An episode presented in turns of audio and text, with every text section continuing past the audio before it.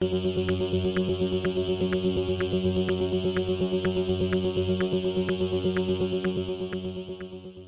y caballeros, bienvenidos a 10 a 15, un podcast donde se habla de películas y series en un lapso de 10 a 15 minutos. Yo soy Ángel y en este episodio voy a estar hablando de la nueva película de Transformers titulada El Karaoke. El karaoke está exhibiéndose en cines, así que sit back, relax, que 10 a 15 acaba de comenzar.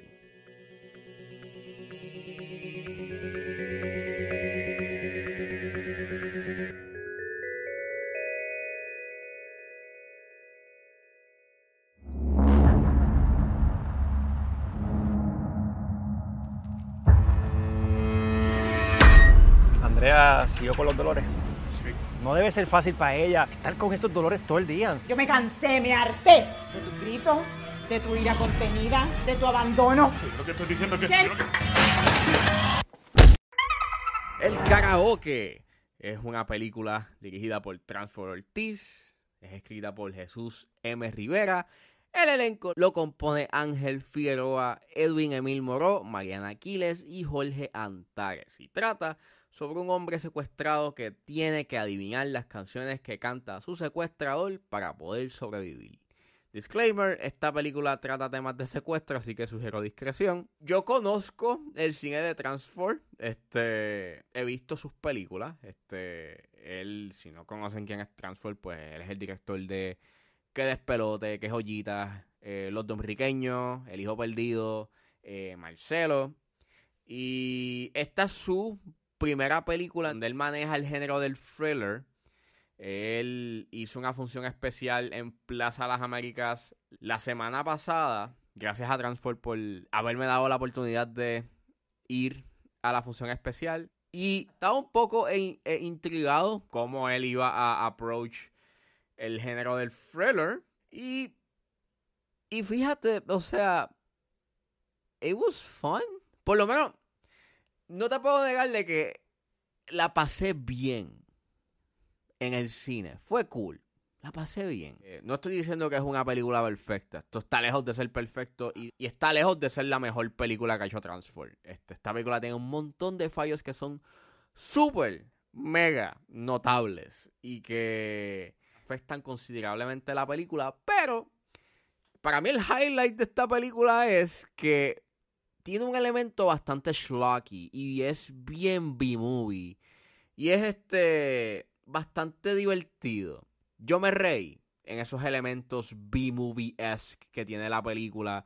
A veces la película lo utilizaba porque estaba consciente que es ridículo y a veces era involuntario y que la película como que pues no se daba cuenta de lo ridículo que se estaba viendo en pantalla. Pero a mí me causó pues eh, gracia y me reí bastante este ese elemento thriller que la intención era hacer una película thriller que genuinamente causara thrill, you know, que me sintiera en suspenso y en tensión. Pues la película fracasa estrepitosamente, pero tiene ese elemento B-movie que pues causa diversión. Es bastante fun. Eh, eso sí, eh, hay unos elementos bastante problemáticos con esta película. Hay unos personajes que tienen problemas del habla. Y aunque hay un cierto awareness y como que se quiere dar un mensaje de respetar a estas personas, yo no pude ignorar el detalle de que básicamente se convierte en un, en un objeto de, de burla. Para mí yo lo encontré bastante problemático, al igual que pues es bastante contradictorio de que quieres como que traer un mensaje de respeto, pero lo que estás haciendo con esos personajes como que, eh, no sé, fue, fue problemático. Este, narrativamente es un desastre. Es un guion que se basa en un concepto que es bastante bizarro, pero que está cool, ¿sabes? El concepto que trae, que trae a la mesa de este, you know, de este muchacho que secuestran y que tiene que adivinar canciones, pues, ok, that was, that was fun, that was interesting, pero este, el backstory que le quieren dar a esos personajes y la manera en cómo se desarrolla la historia, like, la edición y de cómo pues te van contando esa narrativa, se siente bastante intrusivo. O sea, la película se basa en flashback, karaoke, flashback, karaoke, flashback, karaoke. Y así estás toda la película y se tiende a poner un tanto repetitivo.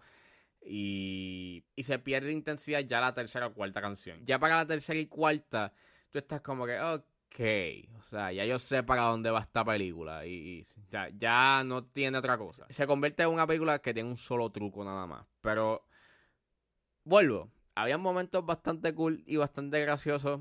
También eso depende porque pues estaba alrededor. O sea, el ambiente que había en, ese, en esa sala era bastante fun y bastante tripioso. Así que pues eso ayuda. Pero eh, narrativamente este...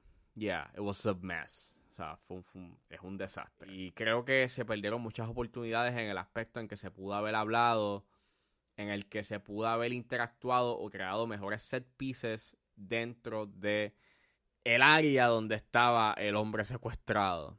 Y pues se pudieron haber construido mejores set pieces. O que maybe la película se hubiese enfocado en esa, eh, en ese setting solamente. Pero esta película se grabó en tiempos de pandemia.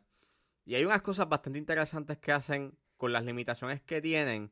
Que es bastante clever, pero a la misma vez, pues también resulta ser una navaja de doble filo. Es una, es un beneficio porque, pues, obviamente, a nivel logístico, como se hizo en, en tiempos ¿sabes? En un momento en donde estábamos en lockdown, en donde era difícil, you eh, tener un gran crew para hacer la película, pues lo hiciste con la menor cantidad de personas para limitar el riesgo de un contagio o de un posible brote en la filmación.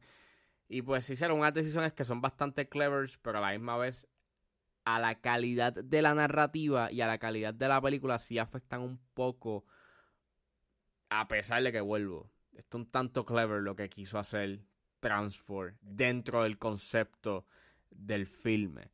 Este, quisiera decir más, pero es que no puedo, porque si no estaría like spoiling the movie, estaría pues estaría tirando un spoiler, pero es bastante clever hasta un punto. No te puedo negar que hay un que hay un buen uso del maquillaje, este, hay un cierto tipo de gore eh, en el filme y deciden enseñarte el gore, like, eso me estuvo bastante impresionante. Obviamente, para el presupuesto que me vi la película tenía, lo que hacen es bastante sencillo y se ha visto en otras películas, pero aún con eso no deja de ser impresionante de que pues lo hiciste y no lo presentaste en pantalla y no solamente que me lo dejaste implícito, es digno de aplaudir y de admirar de que pues te fuiste a hacer algo un poco más ambicioso en el filme.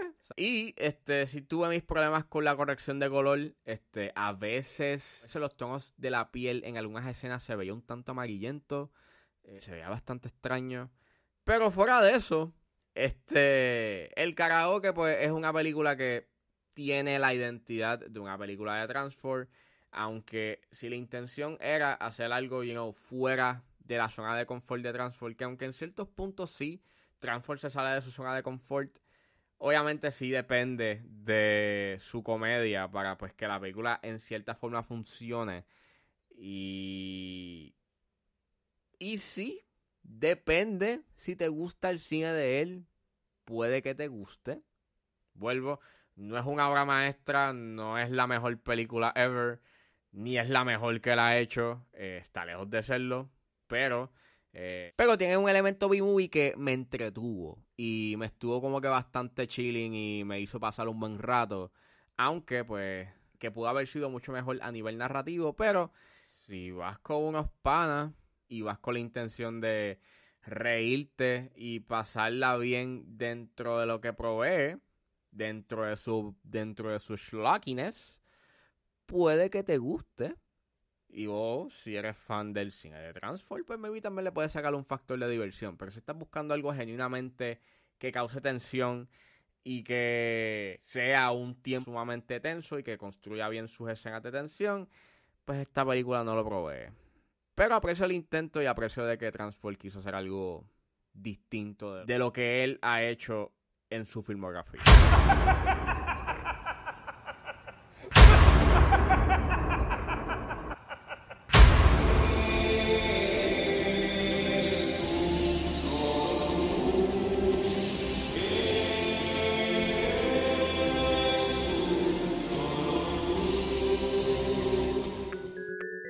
Bueno, eso fue todo en este episodio de 10 a 15. Espero que les haya gustado. Suscríbanse a mis redes sociales. Estoy en Facebook, Twitter e Instagram con ángeles.pr.